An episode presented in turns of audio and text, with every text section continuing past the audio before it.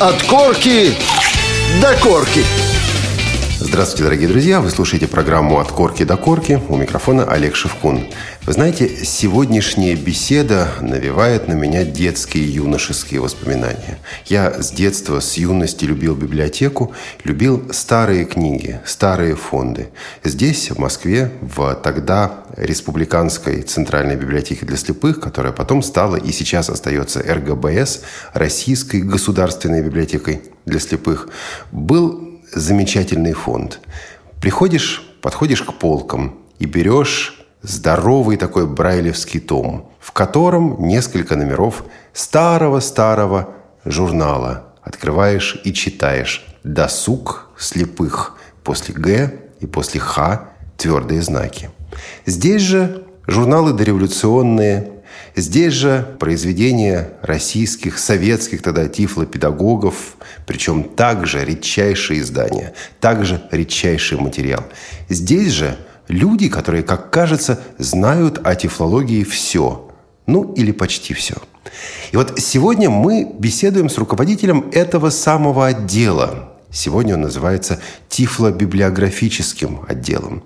И заведующий этим отделом Наталья Шапошникова сегодня в нашей студии, или точнее нет, мы в гостях в библиотеке. И мы беседуем с Натальей Давыдной. Наталья Давыдовна, добрый день. Добрый день. Наталья Давыдовна, как давно вы работаете в этой библиотеке, в этом отделе?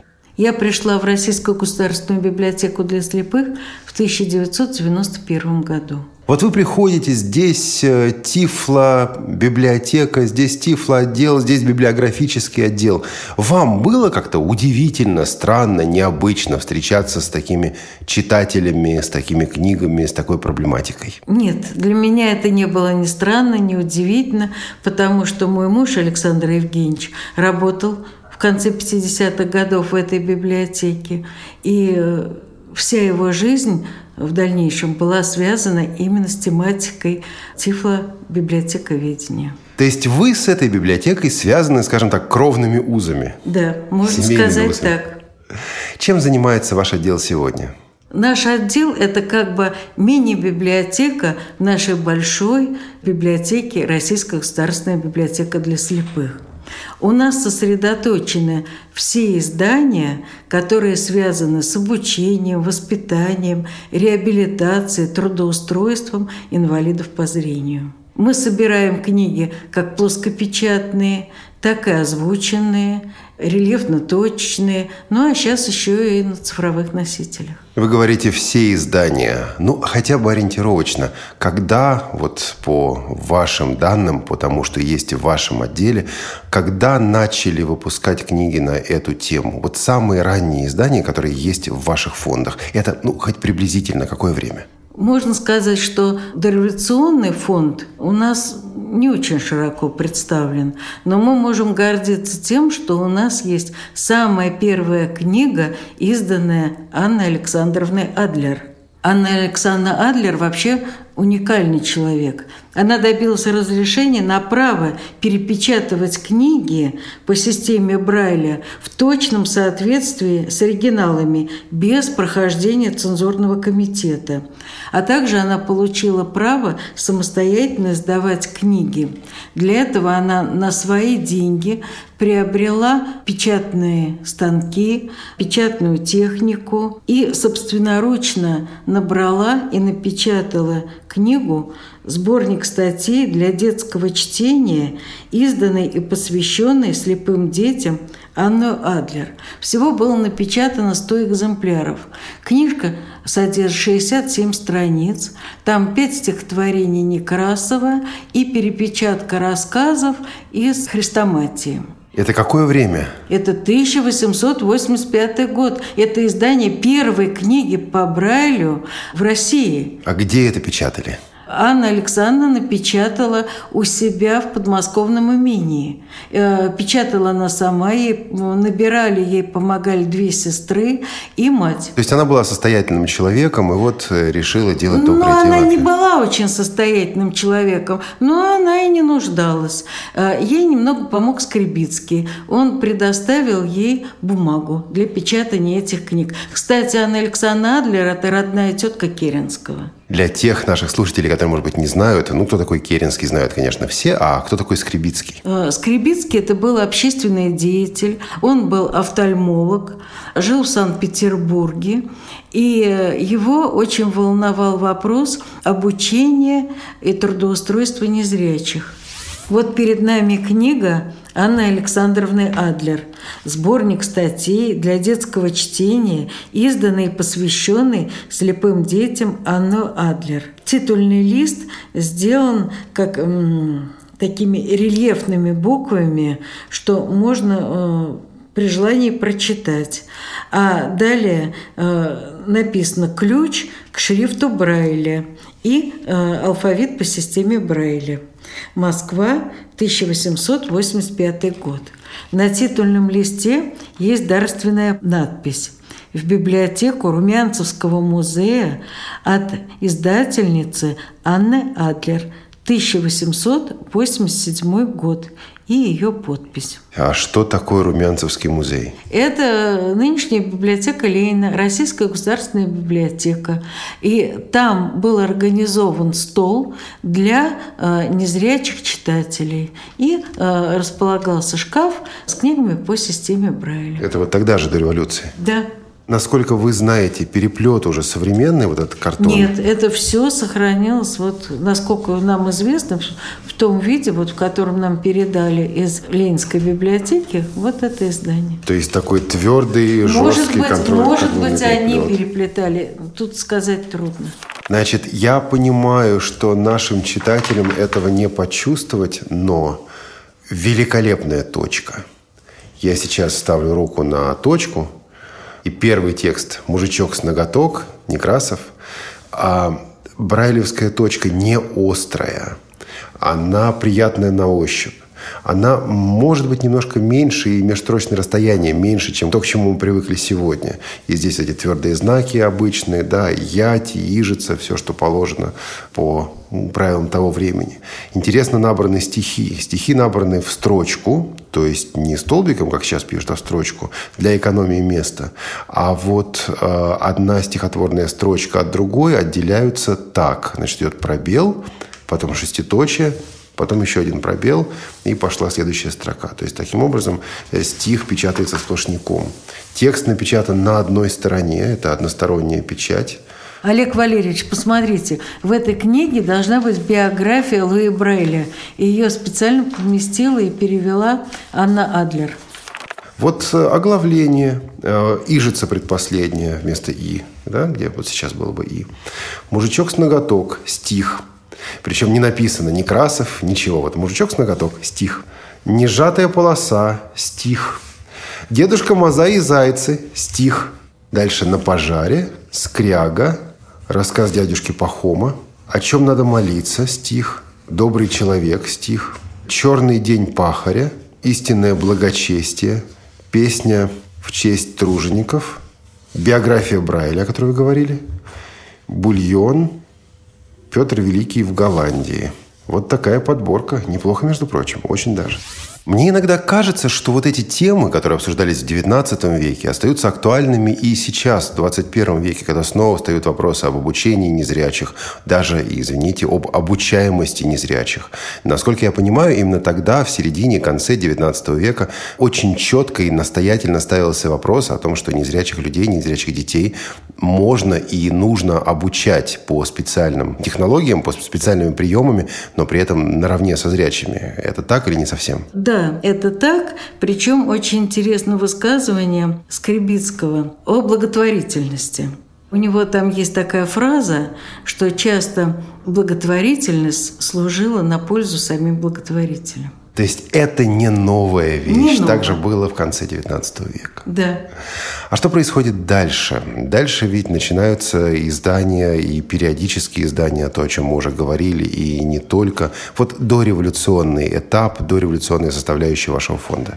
Хотелось бы рассказать о сборниках это дореволюционные издания, они очень интересны. Это сборники статей о воспитании и образовании слепых детей. Они вышли под редакцией Германа Павловича Недлера. Недлер тоже очень интересный человек. Он был директором Санкт-Петербургского училища для слепых детей. Заступил на директорство он в 1885 году и до своей смерти в 1917 году оставался на этом посту. Когда он стал директором, то в училище обучалось 55 детей, мальчиков и девочек. И Недлер очень серьезно подошел вот к этой теме обучения и воспитания. Он изучил опыт специальных учебных заведений для слепых на Западе. Он совершил поездку в Дрезден, изучал, э, как поставлено там дело вот в Дрезденском Королевском институте слепых. Тщательно изучил весь материал, и при нем вышло 13 сборников. Ну, 13 сборников – это те, которых мы знаем. Может быть, было их и больше. Они вышли под редакцией Недлера. И вот о чем это сборники. Это преподавание географии, лепка и рисование, обучение девочек рукоделию, о гимнастике, настройка роялей, о преподавании музыки, техническое образование слепых и так далее. То вы видите такие актуальные темы, которые конкретно касаются обучению слепых детей. И насколько я понимаю, тогда, в то время, это был новый опыт. То есть это не повторение давно известного, это не, я не знаю, дипломная работа студента. Это именно первопроходческая исследовательская работа. Да, и методические рекомендации, которые были адресованы тифлопедагогам. И это есть в вашем фонде? Да. Приходят люди, читают, спрашивают – в общем, эти книги рассчитаны на специалиста. И тот, кто глубоко изучает вопрос обучения и воспитания слепых, историю э, этого вопроса, да, они обращаются. Причем у нас эти книги оцифрованы, и мы их предоставляем в электронном виде. А, ну хорошо, это книги, это сборники. А давайте все-таки вернемся к периодике. Вот эти журналы, которые выходили до революции. Первый журнал, который выходил по Брайлю и рассчитан был для слепых, это «Досуг слепых». Он начал выходить в 1898 году. У нас сохранились отдельные номера и 98-го, и 99-го, и 901 года. Причем, хотя им достаточно много лет, они выполнены на хорошей бумаге, и точки там не затерты. Вот у меня в руках подшивка журнала «Досуг слепых» за первую половину 1905 года. Бумага великолепна, она почти не выцвела, она тонкая, но при этом плотная. На первой странице читаю 1905 год, номер один, январь, год 8, то есть это восьмой год издания журнала. «Досуг слепых» – журнал, издаваемый попечительством императрицы Марии Александровны о слепых под редакцией директора народных училищ Санкт-Петербургской губернии А.Л. Смирнова. Выходит ежемесячно. Подписная цена за годовое издание с доставкой и пересылкой. Внутри Российской империи 1 рубль, за границей 3 рубля. Адрес редакции Санкт-Петербург, Казанская улица, дом 7. Типография Александра Мариинского училища слепых детей. Песочная улица, дом 37. Ну и дальше такое сочетание правительственных сообщений и художественной литературы и действительно христианских текстов. Высочайший манифест. Божию милостью мы, Николай II, император и самодержец всероссийский, царь польский, великий князь финляндский и прочее, и прочее, и прочее. Объявляем всем верным нашим подданным – а, ну и дальше уже текст самого манифеста. Это об убийстве великого князя Сергея Александровича. Дальше убийство великого князя, собственно говоря, биография, такая официальная биография Сергея Александровича. Сразу после нее рассказ «Отрок-мученик» под заголовок «Углицкое предание» В. М. Михеева. И вот мы наконец дошли. Здесь идет такое отточие и написано заголовок о беспорядках в Санкт-Петербурге – конце декабря месяца прошлого года среди рабочих Путиловского завода возникли недоразумения с заводским управлением. Поводом к этим недоразумениям было увольнение с завода, а, на котором работают несколько тысяч двоих нерадивых рабочих. Ну и так далее. Я пролистываю еще пару страниц. 9 января рабочие, предводимые злонамеренными лицами, огромными толпами стали направляться к Зимнему дворцу. Для поддержания порядка в городе и для недопущения громадного скопища возбужденного народа по главным улицам были расставлены войска. К некоторым местам вследствие упорного отказа толпы подчиниться увещеваниям разойтись и даже случаев нападения на солдат войска вынуждены были произвести залпы. Да, так что вот такое весьма своеобразное чтение, но интересно, живая история. И не только незрячих людей, но и всей страны. Кстати, вы представляете, во времена моего детства, а это было давно, но не очень давно, их еще выдавали на дом. И вот я помню, как брал на месяц из библиотеки подшивку «Досуга слепых» за 905 год и читал о первой русской революции в том виде, в том варианте, как это было изложено тогда в этом, ну, естественно, таком официальном журнале. Но потом потом принес обратно в библиотеку. И это было, конечно, переживание, которое запомнишь на всю жизнь. Ну, к сожалению, сейчас мы на дом не можем дать, потому что журналы достаточно ветхие, но в режиме читального зала, пожалуйста, можно прийти почитать. Так вот, досуг слепых. О чем там печатали? В первую очередь, это царские указы. Потом это правительственные постановления, литература духовного, религиозного содержания и художественная литература. Причем печатали и Тургенева, и Чехова, и даже Горького. Еще вот очень интересно, что зрячим авторам платили 2 рубля за лист, а незрячим 2,50. И э, отдельные произведения незрячих авторов, печат... их немного, но они есть. Там напечатана повесть Всеволода Рязанцева «Слепой Ивка». Другой журнал, который у нас хранится, это «Слепец». «Слепец» – это журнал, выходил плоскопечатным шрифтом, и он уже был рассчитан на благотворителей, общественных деятелей, тифлопедагогов, тифлопсихологов. Там уже литература другого содержания, о конгрессах, семинарах, посвященных проблемам слепых. И э, достаточно часто там печатались материалы о каких-то известных слепых того времени. Вот, в частности, был напечатан отчет о путешествии Василия Ярошенко в Лондон. Давайте напомним, что Василий Яковлевич Ярошенко – это известный незрячий путешественник, писатель, журналист, общественный деятель, посетивший страны Европы, страны Востока, долго живший на Востоке, в Японии, в Китае, основатель школ, в частности, школы слепых в Бирме, то есть человек, который действительно прошел огромный путь, но потом вернулся сюда, в Россию, в Советский Союз, работал в Москве, работал, в частности, после войны и в школе здесь московской, а умер, если я не ошибаюсь, у себя на в родине в Обуховке. Да, к сожалению, только вот его архив не сохранился. Передо мной отдельные подшивки э, журнала «Слепец». 1909 год, номер 12. Вот мы смотрим. «Союз слепых Германии». Тут собрание слепых, Гамбургский союз слепых, сведения о заграничных учреждениях для слепых. То есть на зарубеж журнал ориентирован, материалы берутся оттуда? Там дается информация о всем новом, что проходило э, в интересах слепых за рубежом. А сам Недлер что-то писал? Недлер писал, он был и редактором. Новая книга Елены Келлер. Вот информация о книге. Недавно вышла из печати новая книга «Глухонемой и слепой Елены Келлер. Мир, среди которого я живу». Содержание журнала «Досуг слепых» за 1909 год. То есть эти, эти издания были как-то связаны, да? Здесь да. в Слепце был... Да. Вот э, 1914 год, Сто номер один. 14 съезд германских учителей слепых.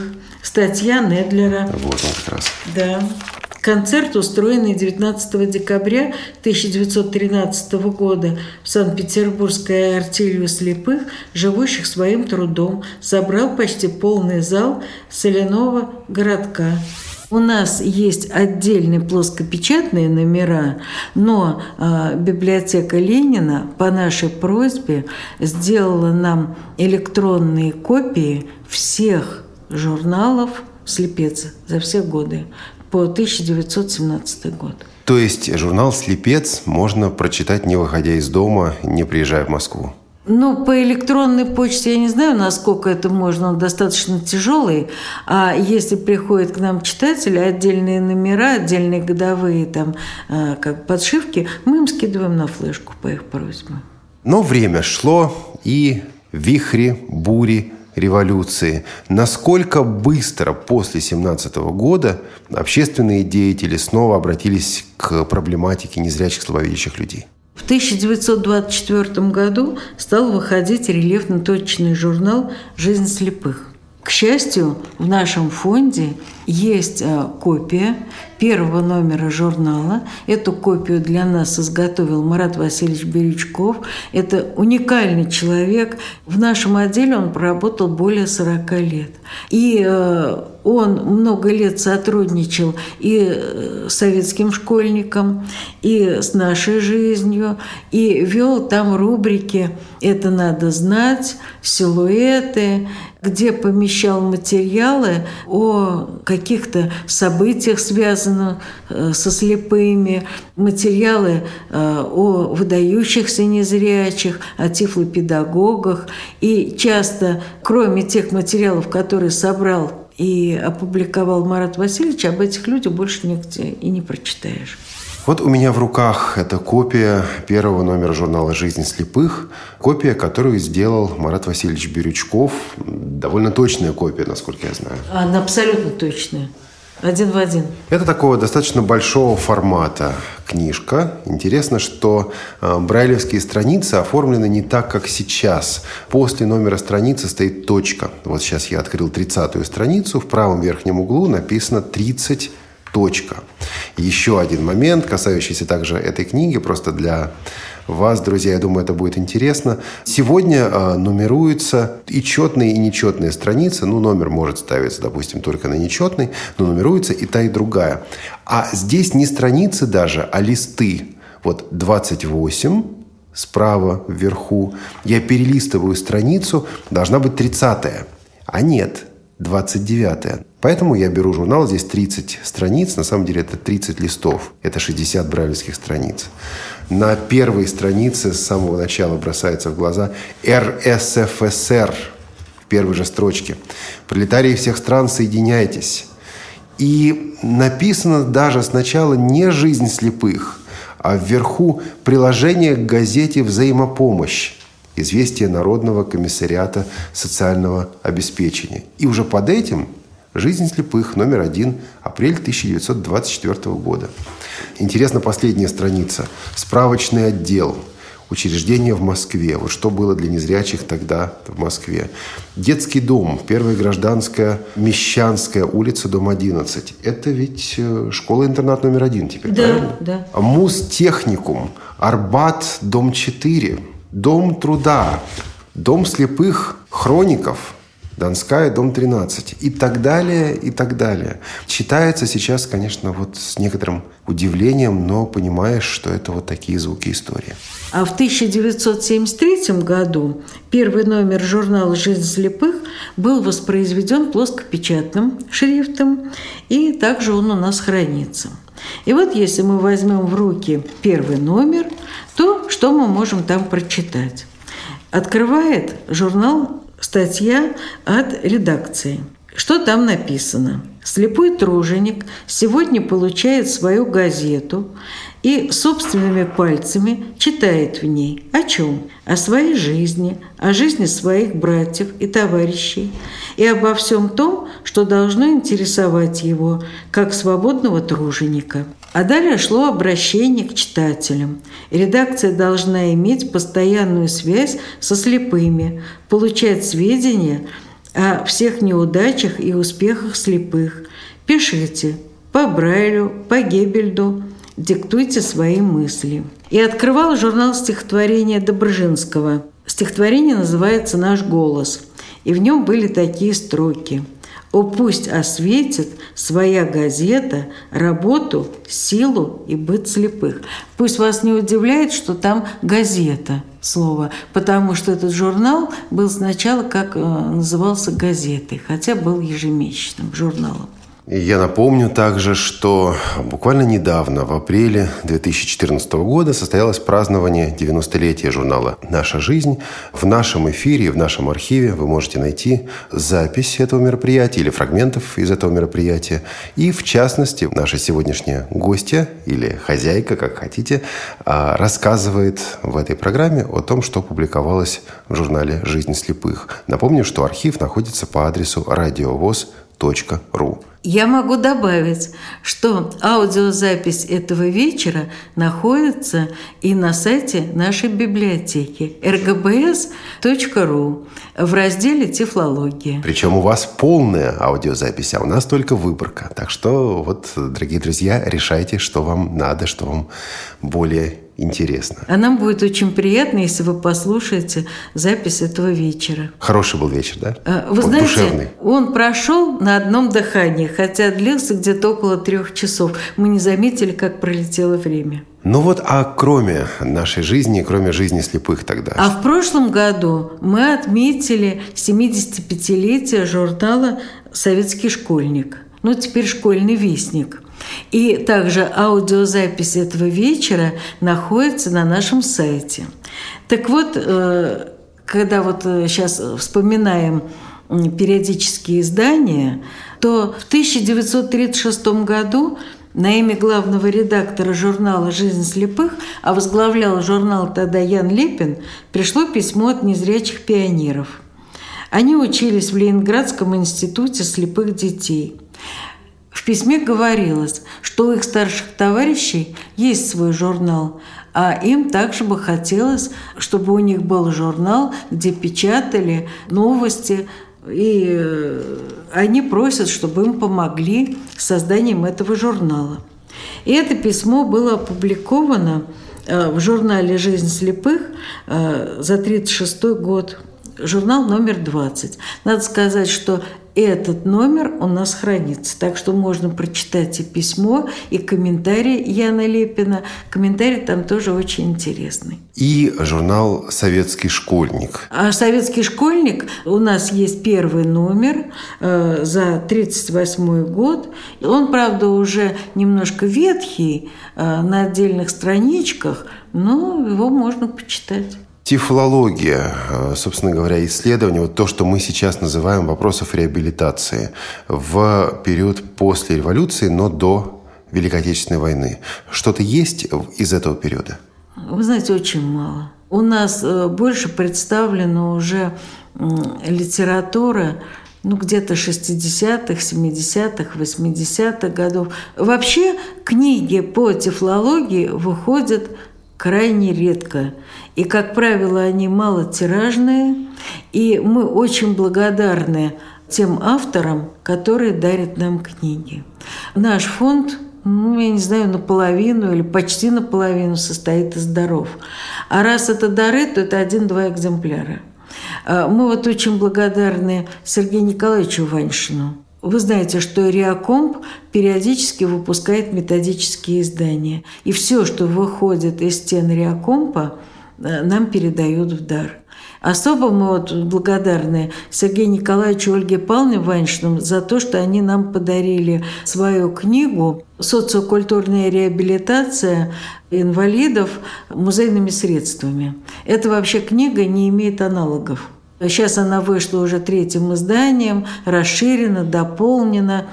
И книга очень интересна. Поэтому всех специалистов, которые вот этим занимаются, мы можем обеспечить этой литературой. И новая проблема – это военно ослепшие. Это люди, которых нужно было повлекать в жизнь общества, люди, которым нужно было помочь восстановиться, вернуться к полноценной жизни. Я предполагаю, что именно тогда, после войны, ну, должен быть какой-то новый интерес к темам тифлологии и прочее. Насколько это так? Ну, у нас есть книги Ишоева и Свердлова, которые занимались как раз этими проблемами. И Коваленко – это послевоенные годы? Да, послевоенные годы.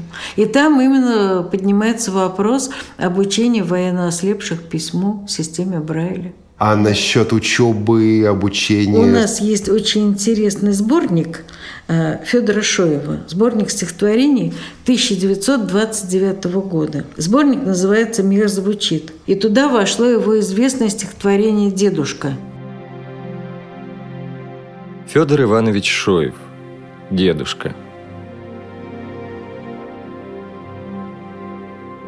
Не забывается пора, когда мой дедушка с тобою мне коротались вечера на теплой печке за трубою. И билась за стеной нытьем пурга, как мать по мне безглазом, а ты мне про мое житье томился горестным рассказом. Ты, Федя, умником растешь, поймешь, что жизнь тебе тревога. Слепому внучек хошь, не хошь, идти с умой лежит дорога. Поносишь горе за плечами, привыкнешь жалкой песней никнуть. Знать так устроен этот мир, что надо ко всему привыкнуть. И билась за стеной нытьем пурга, как мать по мне безглазом. Родной мой про мое житье томился горестным рассказом. А после детских тех годин уехал я в края не наши – Остался дедушка один, грустить над тихой жизнью Пашин. В те пашни зорька пролилась, деревня жить пошла иначе. Но знаю, в сумеречный час голубчик мой не раз заплачет. И где-то я, и как-то я, слепого мять нужда не бросит, любовь великую тая, дед у икон мне смерти просит. Не надо, дедушка, не плачь. Утешься, милая бородка. Теперь мне жизнь, как май тепла. День каждый, как из песен соткан. Живу с другими наравне. Работаю, как лучший зрячий. Да что я, слов сердечных нет пересказать мои удачи. Пойми, мой старенький, пойми, женат я, ты от счастья замер. И за меня целует мир сынишка – серыми глазами. Нашу беседу с Натальей Давыдовной Шапошниковой мы продолжим в следующем выпуске программы «От корки до корки». Речь пойдет о работе тифлобиблиографического отдела сегодня и о том, как этот отдел помогает своим читателям и как стать читателем этой библиотеки и пользователем ресурсов этого отдела. А этот выпуск программы «От корки до корки» подготовили Олеся Синяк и Олег Шевкун. До новых встреч в эфире «Радио ВОЗ».